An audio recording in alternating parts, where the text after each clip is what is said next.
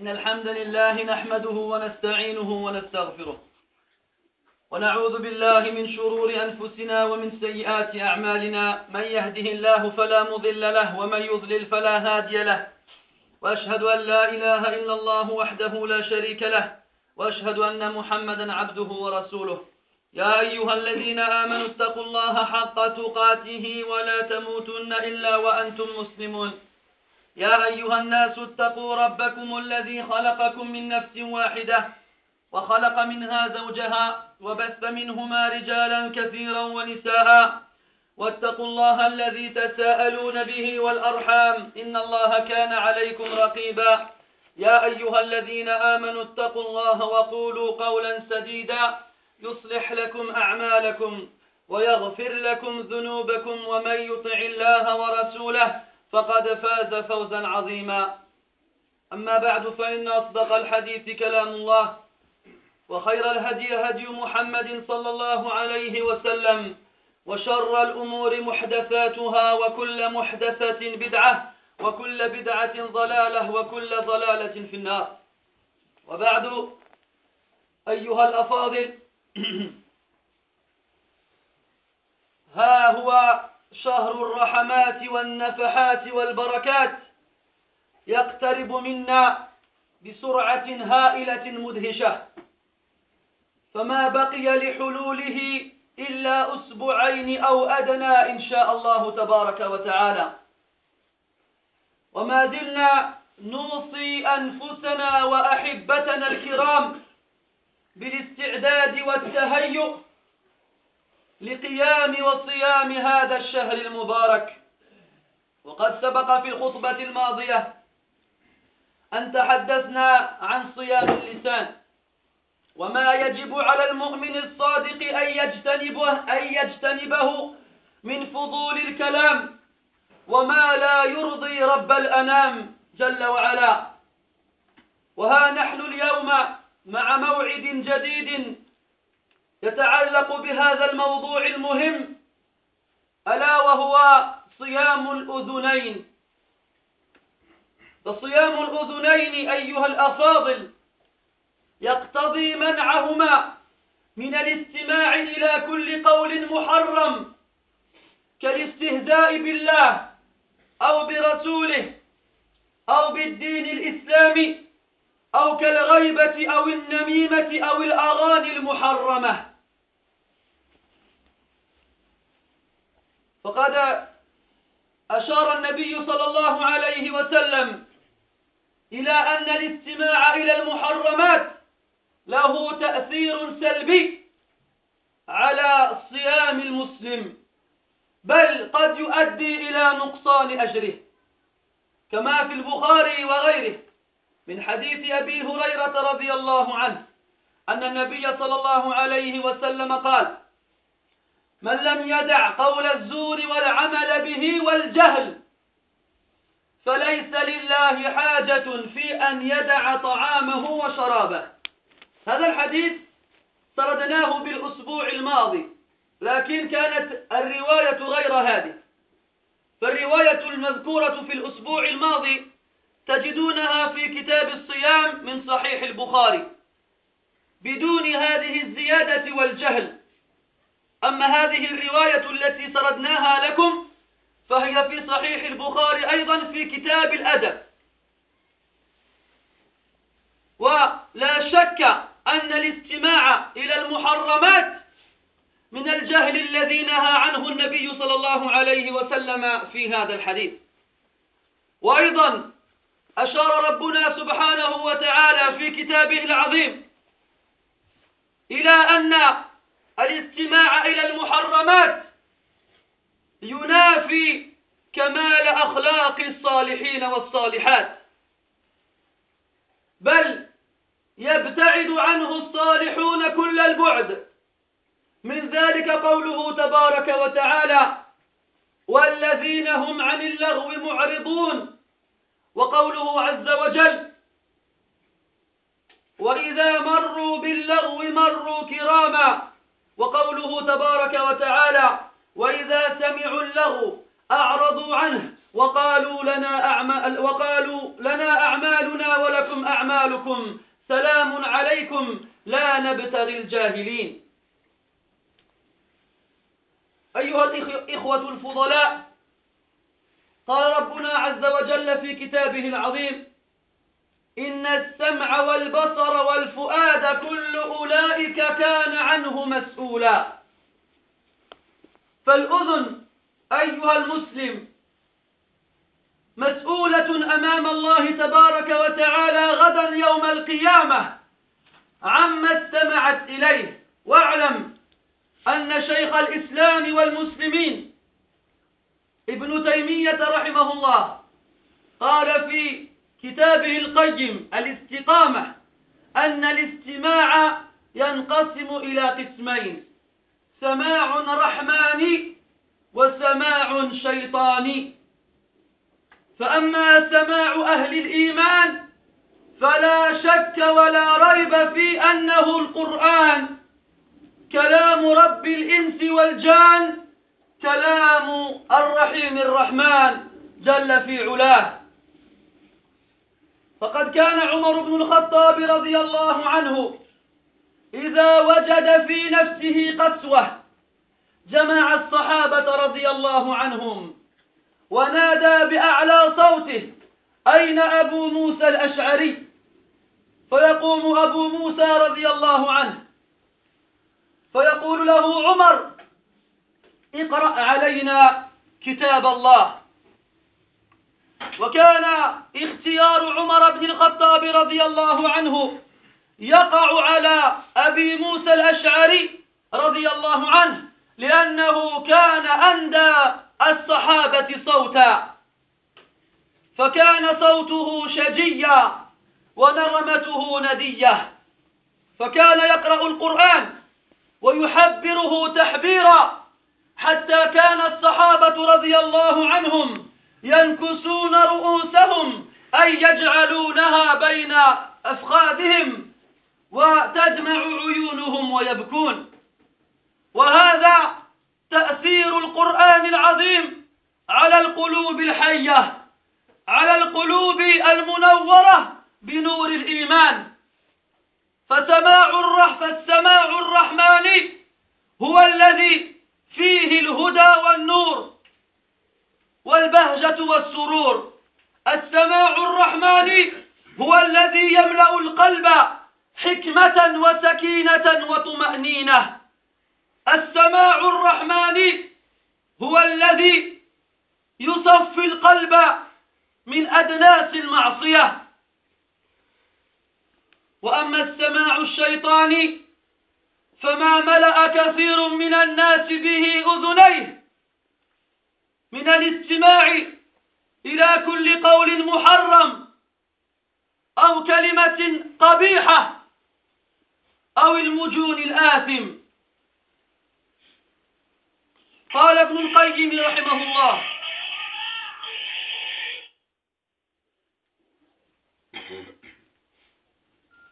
قال ابن القيم رحمه الله. رأيت إماما ينسى أن يطفئ هواتفه. أثناء الخطبة. قال ابن القيم رحمه الله في كتابه المشهور الكافية الشافية في الانتصار للفرقة الناجية المعروف بالنونية تلكم القصيدة العظيمة التي فيها يذكر ابن القيم رحمه الله نعيم أهل الجنة ومن هذا النعيم التلذذ لأهل الجنة بالاستماع إلى أغني أغاني حور العين. فقال بعد ذلك نزه سماعك إن أردت ذياك الغنى عن هذه الألحان. والله إن سماعهم في القلب والإيمان كالسم في الأبدان. فالقلب بيت الرب جل جلاله. حبا وإخلاصا مع الإحسان. فإذا تعلق بالسماع أصاره عبدا لكل فلانة وفلان. قوت النفوس قوت النفوس وإنما القرآن قوت القلب أنا يستوي القوتان. حب الكتاب وحب ألحان الغنى في قلب عبد ليس يجتمعان. حب ألحان الغنى أو حب الكتاب وحب ألحان الغنى في قلب عبد ليس يجتمعان. ولذا تراه حظا في النقصان كالجهال والصبيان والنسوان وألذهم فيه أقلهم من العقل الصحيح. فاسأل أخ العرفان. يا لذة الفساق يا لذة الفساق لست كلذة الأبرار في عقل ولا قرآن. يا لذة الفساق يا من تتلذذ بالاستماع إلى الأغاني المحرمة. اعلم أن ذلك دليل على فسقك.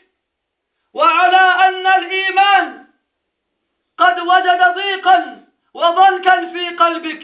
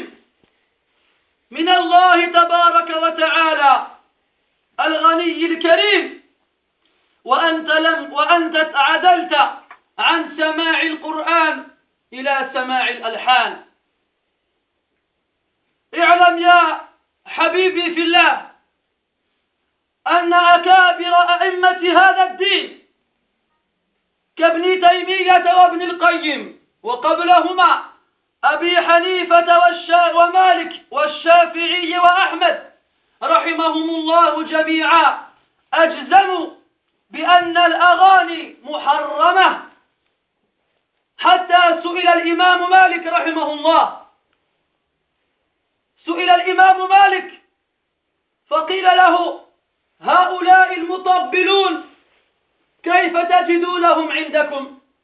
فقال رحمه الله لا يفعل ذلك عندنا إلا, سفل إلا السفلة من الناس. إلا السفلة من الناس. فأتحب يا عبد الله أن تكون في أسفل السافلين مع أسفل الناس عقولا وأدبا وفهما. أو تريد أن تكون مع من رفعهم الله تبارك وتعالى بأعلى الكلمات فكلمة الله تبارك وتعالى هي العليا.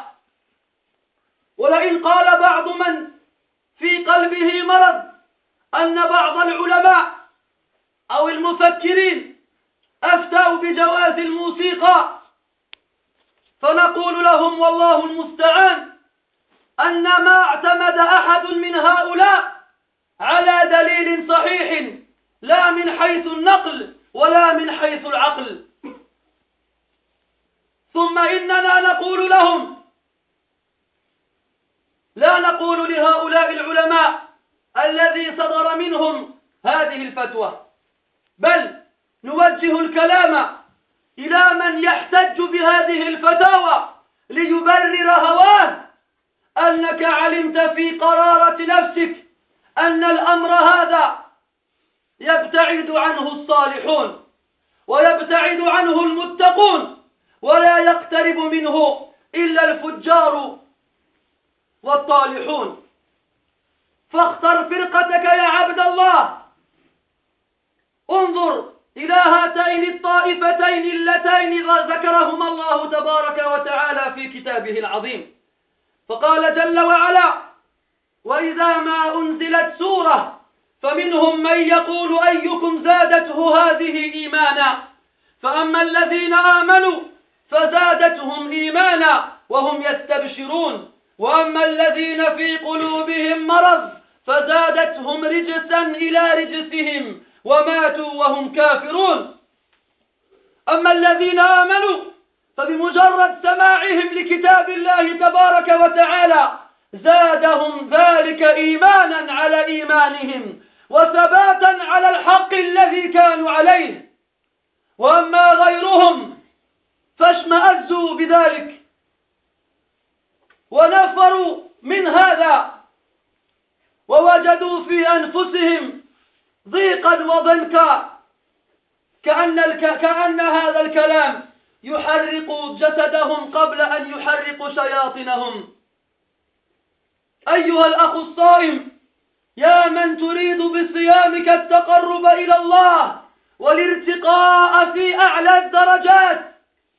اعلم أن الاستماع إلى القول المحرم ينافي كمال الصيام. ينافي كمال الصيام. كيف تعلم أن بعضا من إخوانك المسلمين يقضون جل أوقاتهم في كتاب في تلاوة القرآن وفي الصدقة والتنفل. وهم وهم صوام وأنت كذلك توافقهم فقط في إمساكك عن الطعام والشراب والشهوة الجنسية. وفي نفس الحال تنظر إلى شاشة التلفاز وتسمع إلى أغاني الفاجرات. ويتعلق قلبك بهن ثم تتمنى أن يكون أجرك مثل أجورهم. لقد أبعدت النجعة والله لقد أبعدت النجعة والله. ثم اعلم أن هذه الأعضاء التي امتن الله تبارك وتعالى بها عليك يجب أن تحبسها على طاعة الله وأن تحفظها في حدود الله تبارك وتعالى. وإلا فاسمع إلى ما قاله الله تبارك وتعالى ويوم يحشر أعداء الله إلى النار فهم يوزعون أي محبوسون موقوفون حتى إذا ما جاءوها شهد عليهم سمعهم وأبصارهم وجلودهم بما كانوا يعملون وقالوا لجلودهم لم شهدتم علينا؟ قالوا أنطقنا الله الذي أنطق كل شيء. وهو خلقكم أول مرة وإليه ترجعون. فتصور يا عبد الله إذا كنت أمام الله تبارك وتعالى يوم القيامة فتشهد عليك أذنا رأسك قائلة يا ربي أنا للحرام سمعت. يا ربي أنا التي كنت عن كلامك أشمئز. يا ربي أنا أنا التي كنت لكلام غيرك أميل. أتحب أن تتكلم أذناك بهذا الكلام؟ غدا أمام أمام ملك العلام جل وعلا. أظن أنه يستحيل لأحدنا أحدنا أن يقول نعم لهذا السؤال. فاعلم يا أخي الكريم أنه يجب عليك كما من الله تبارك وتعالى عليك بهذه الأذن أن أن تصرفها أو أن تصرفها في طاعة الله تبارك وتعالى وفيما يرضيه. وكذلك يجب عليك أن تنزهها عن كل ما يغضب الله تبارك وتعالى من قول فاحش وكلام بذيء من استهزاء بالدين. بالله ورسوله والدين أو أو بشعيرة من شعائره أو بالنميمة أو الغيبة. فإذا وجدت نفسك يا عبد الله في مجلس يغتاب فيه الناس فلانا من, من الغائبين فيجب عليك أن تدافع عن عرض أخيك وهو غير موجود. كما ثبت ذلك في سنن الترمذي من حديث أبي هريرة رضي الله عنه. أن النبي صلى الله عليه وسلم قال من رد عن أخيه بالغيب أو من رد عن غيب أخيه بالغيب رد الله على عن وجهه النار يوم القيامة. فإذا كنت بحضرة أناس يأكلون لحم أخيك في الله فدافع عليه فدافع عليه ورد على عرضه. تنال بذلك أعظم الثواب. وإن كنت عاجزا عن ذلك إن كنت عاجزا عن أن تدافع عن عرض أخيك بسبب ضعف إيمانك أي نعم ليس هناك سبب آخر إلا ضعف إيمانك. إذا عجزت عن مدافعة أخيك أو كنت في مجلس الناس فيه يسبون الله أو رسوله أو الدين أو الدين الإسلامي وجب عليك فورا أن تفارقهم وأن لا تبقى معهم عملا بقول الله تبارك وتعالى. وإذا, وإذا سمعتم الذين يخوضون في آياتنا فأعرض عنهم حتى يخوضوا في حديث غيره. فإن وإما ينسينك الشيطان فلا تقعد بعد الذكرى مع القوم الظالمين. أي الذين يخوضون في آياتنا أي الذين يخوضون فيها بالطعن والاستهزاء والسباب ثم اعلموا رحمكم الله أن الله تبارك وتعالى مدح قوما بحسن استماعهم إلى الكلام اللذيذ الجميل. كما في قوله تبارك وتعالى وإذا سمعوا ما أنزل إلى الرسول ترى أعينهم تفيض من الدمع مما عرفوا من الحق. مما عرفوا من الحق. فأنت يا عبد الله احرص أن يكون المسموع لأذنيك الكلام الجميل الكلام العظيم. ولا أعظم ولا أجمل ولا أحسن من, من كلام رب العالمين تبارك وتعالى. فإنه منذ أربعة عشر قرنا وهو يتلى في المحاريب وعلى المنابير وما فقد شيئا من رونقته وما مل منه الصالحون الأبرار الأتقياء. أما الذين يملون منه فهم الذين في قلوبهم شيء فهم الذين في قلوبهم شيء من أدناس الأمراض المعنوية التي بسببها ينقص الإيمان ينقص الإيمان إلى أن يجعل صاحبه لا يتأثر بالاستماع إلى كلام مولاه. نسأل الله تبارك وتعالى أن يجعلنا من الذين يستمعون القول فيتبعون أحسنه. أولئك الذين هداهم الله وأولئك هم أولو الألباب. أقول ما تسمعون واستغفر الله العظيم لي ولكم ولسائر المسلمين من كل ذنب فاستغفروه إنه هو الغفور الرحيم.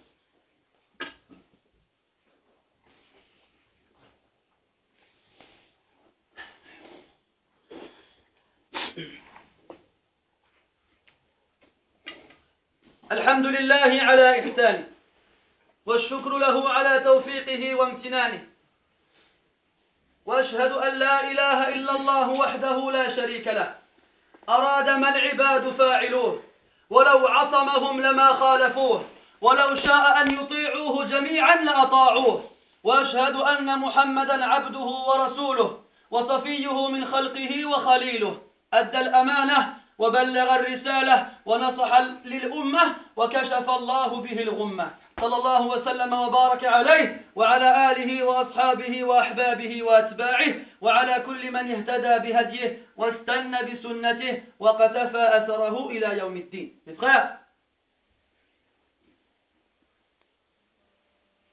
le mois du Ramadan, le mois des bénédictions et des miséricordes, s'approche de nous à grands pas, à une vitesse déconcertante.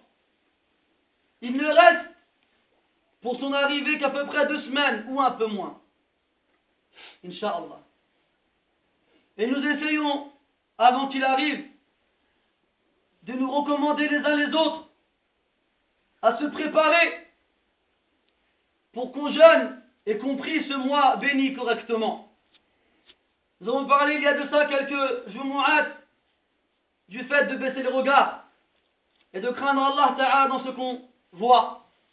On a parlé la semaine dernière du jeûne de l'œil et qu'il était obligatoire pour le croyant, pardon, du jeûne de la langue, pardon, et qu'il était obligatoire pour le croyant d'éviter toute parole interdite ou qui contient du mal.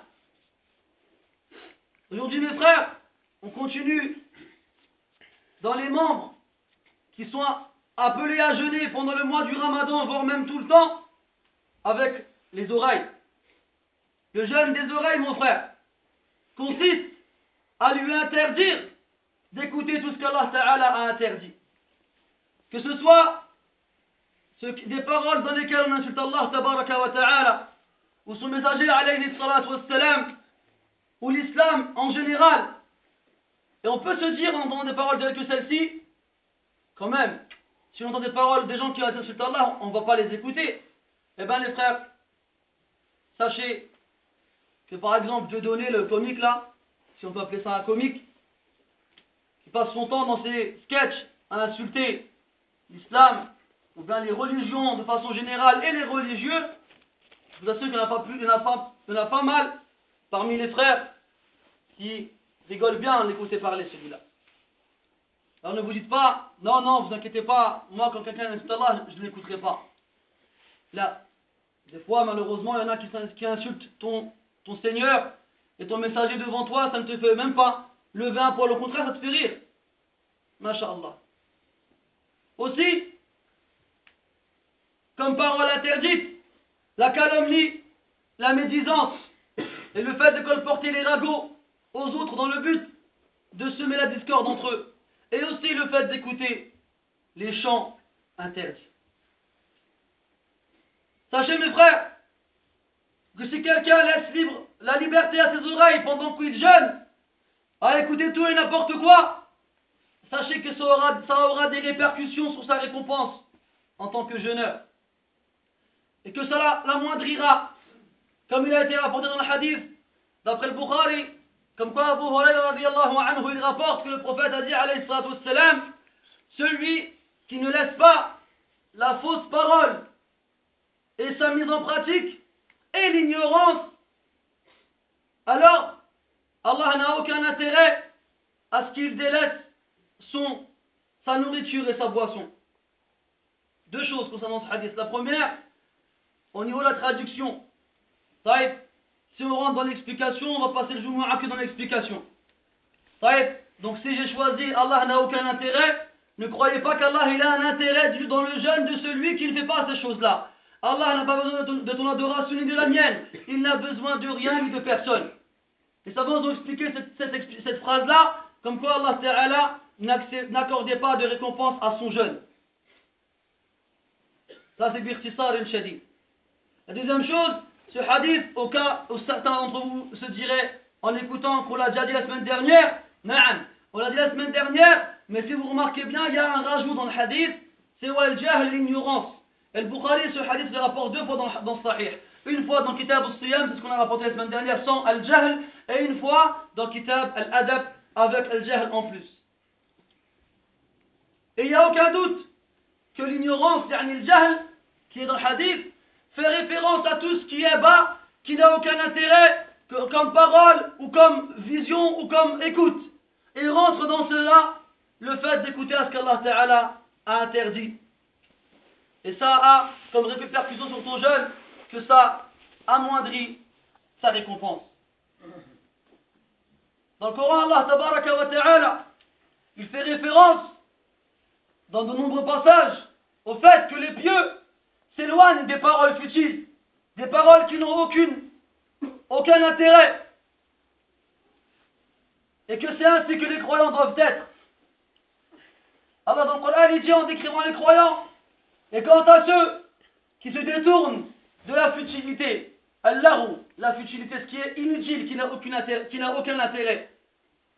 Et dans le verset, Allah il dit, et lorsqu'ils passent près de la futilité, ils passent honorables, en gardant leur honneur et en ne se joignant pas à eux. Et Allah dit en parlant des croyants que lorsqu'ils entendent, ils entendent la futilité, ils s'en détournent et disent à ceux qui la, font, vous avez vos actions, nous avons les nôtres. Paix sur vous, nous ne cherchons pas les ignorants. Nous ne cherchons pas les ignorants, et nous ne voulons pas rester avec eux. Et regardez comment ils ont fait une distinction entre leurs actions et les leurs. Comme quoi, Allah la futilité, quelle qu'elle soit, qu'elle soit verbale ou autre, rentre, ne font pas partie des actions des croyants. Mes frères, parmi les choses les plus détestables avec lesquelles le croyant salit ses oreilles et par conséquent son cœur, le fait d'écouter la musique et les chansons. Sachez que les plus grands savants de l'islam, comme Ibn Taymiyyah, Ibn Qayyim, et les quatre grands imams, Abu Hanifa, Malik, Al-Shafi'i ou Ahmed, voient l'interdiction d'écouter la musique et les chansons. À un point, on a demandé à l'imam Malik, comment considérez-vous les gens qui tapent dans les tambours chez vous, à Médine? L'imam Malik, il a répondu, ne fait cela chez nous que les plus bas des gens, ni les plus sots, les plus imbéciles. C'est ainsi qu'à Médine on les considère. L'imam Malik, rahimahullah, il considère que toi, qui aimes écouter les chants et les musiques, toi qui aimes jouer des instruments, tu fais partie des plus sots des gens. Les gens qui comprennent le moins et qui ont le moins de perspicacité et d'intelligence. Ne veux-tu pas faire partie des gens qui, eux, sont élevés auprès d'Allah, car ils se sont accrochés à la parole la plus élevée auprès de lui, qui est la sienne? Ibn Taymiyyah, il disait dans son livre, Al-Istiqama, que l'écoute se divise en deux catégories. L'écoute, euh, qui a l'écoute de la parole du tout miséricordieux et l'écoute du shaitan. Quant à l'écoute de la parole du tout miséricordieux, c'est l'écoute des gens qui ont la foi. C'est l'écoute du Coran. Et on sait tous, mes frères, que le mois du Ramadan est le mois du Coran. Comme on va voir, Inch'Allah, dans des discours suivants.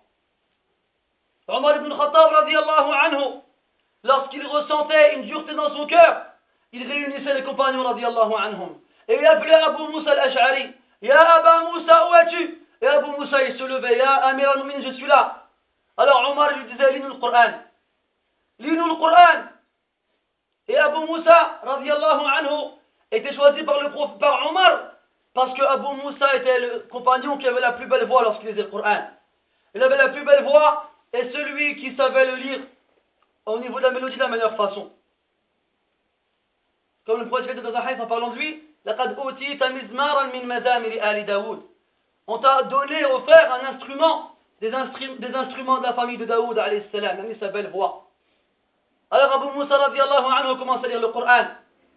Et le compagnon radiallahu anhu, il l'écoutait jusqu'à ce qu'ils mettaient leur, ils baissaient leur tête et la mettaient entre leurs jambes. Et, leur, et les larmes se, se, se, présentaient au bord de leurs yeux et se mettaient à couler sur, sur leurs joues.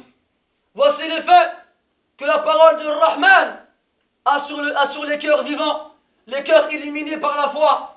La parole d'Allah, celle qui fait hériter dans le cœur la sagesse, la tranquillité, la tranquillité et la quiétude.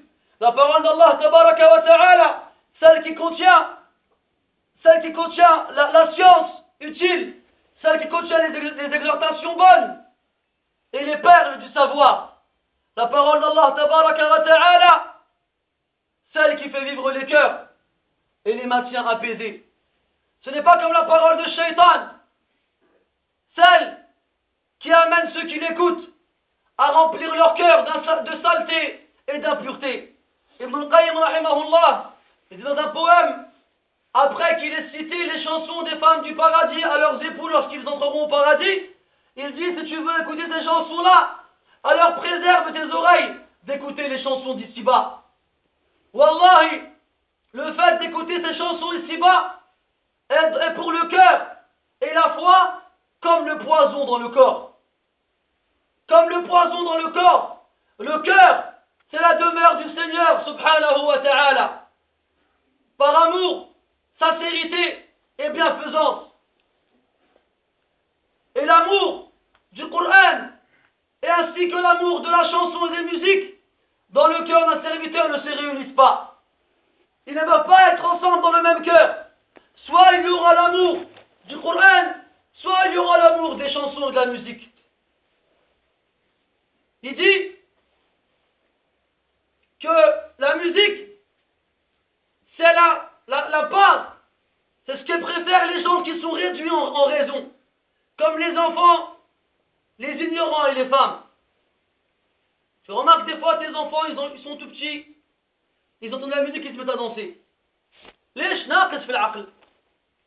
Parce qu'il a un manque dans sa raison. Tu vois les joueurs, les ignorants, qui ont un manque dans la raison kadalik. Lorsqu'ils entendent un morceau de, musique, ils se mettent à bouger. Et les femmes, comme c'est connu, comme le prophète il les a décrits, elles sont manquantes et réduites en raison et en pratique religieuse, donc en foi. C'est pour ça qu'on voit ces trois types de personnes, en général, tentées et éprouvées par la musique. Et à la fin, il dit, il dit que la, les lois du Coran et le fait de l'écouter étaient lourds pour eux, parce qu'il contient dedans les obligations et les interdits. C'est lourd. Ils ont du mal à l'écouter. Et à la fin, il dit, il parle de la musique qu'il appelle l'Azvat al-Fussa. Al-Lazza, mes frères, c'est le désir, c'est le plaisir. Il appelle la musique comme étant le plaisir des pervers. Ya l'Azvat al-Fussa. Oh toi, le plaisir des pervers. Tu n'es pas comme le plaisir des pieux, ni dans une raison saine, ni dans le Coran. Alors mon frère, maintenant, choisis ton camp. Ceux qui aiment la parole d'Allah et qui lui réservent la place qu'il a dans son cœur, ou ceux qui aiment autre chose et qui lui laissent et qui débarrassent la place qu'occupe sa foi dans son cœur pour pouvoir accueillir le reste. Allah dans le Coran il dit, lorsqu'une sourate est, descendue, il y en a parmi eux qui disent aux autres, est-ce que parmi vous il y en a qui ont vu leur foi augmenter avec cette sourate Alors ceux qui ont cru disent oui, leur foi a augmenté, ils se réjouissent. Et quant à ceux qui ont dans le cœur une maladie, ça n'a fait que leur rajouter en impureté. Et lorsqu'ils meurent, ils meurent mécréants, billah. Et regarde dans l'inverse l'effet que le Coran a sur les cœurs vivants. Allah dit dans le Coran Lorsqu'ils entendent ce qui est révélé sur le messager,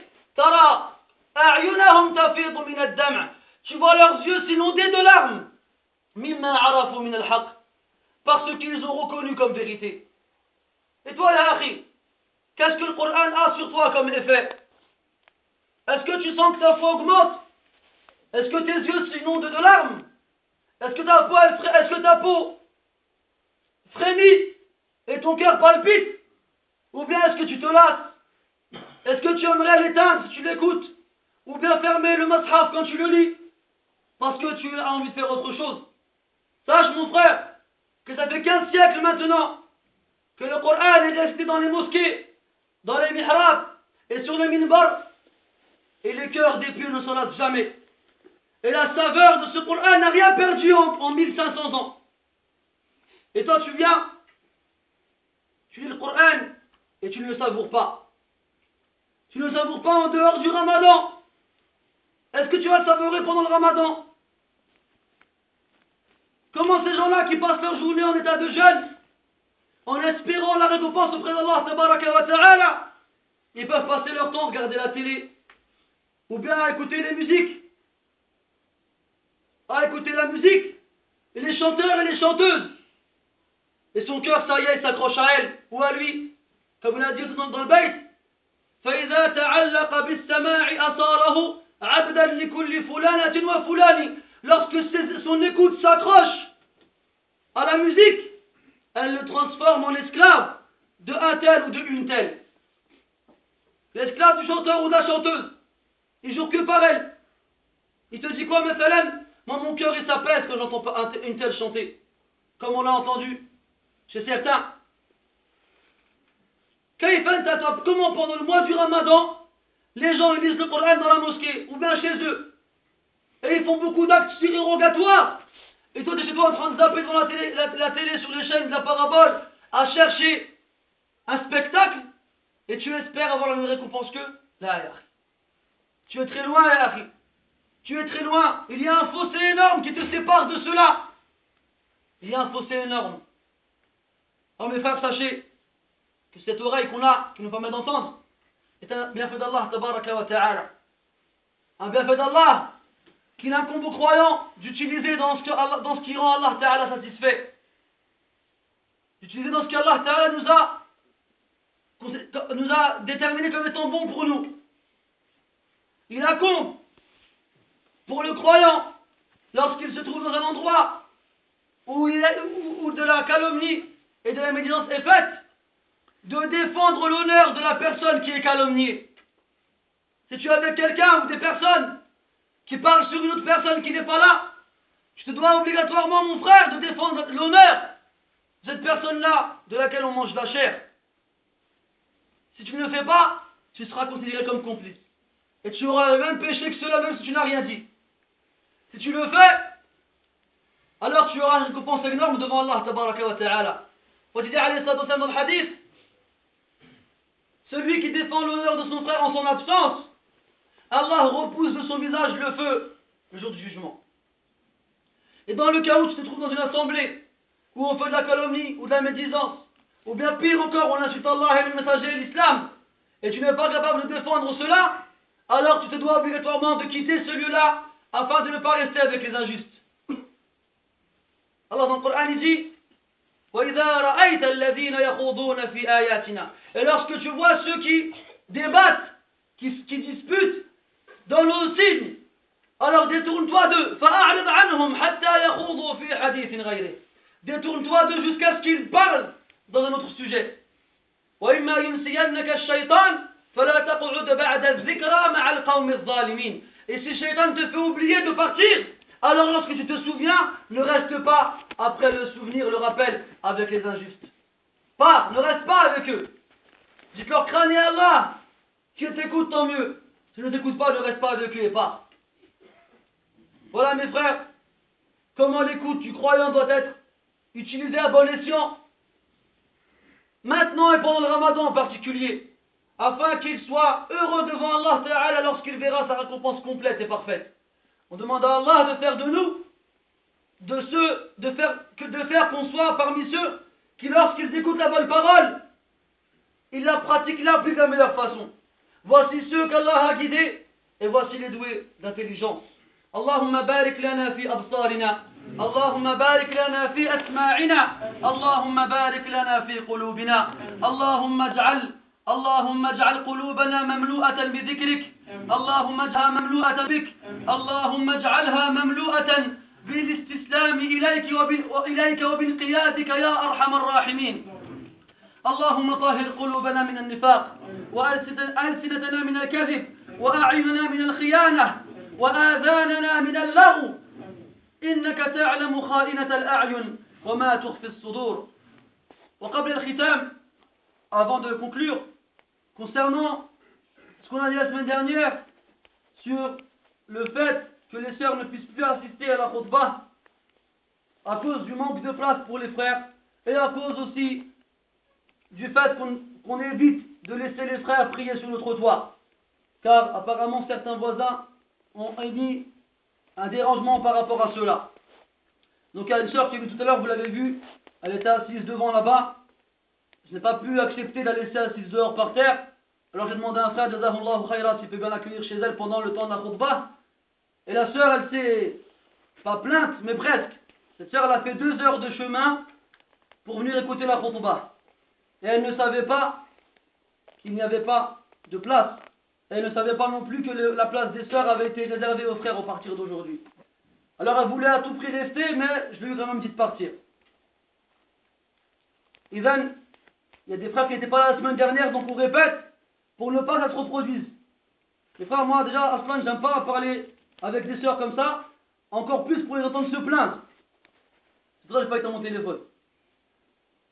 À la hal, les frères, dites-le aux autres, ceux qui ne sont pas là et qui viennent en temps normal avec leurs femmes, ou bien les sœurs, dites-le à vos femmes pour qu'elles disent aux sœurs qui viennent toutes seules de ne plus venir pour l'instant, jusqu'à ce qu'Allah nous permette d'avoir un endroit plus vaste et plus large pour qu'on puisse accueillir tout le monde.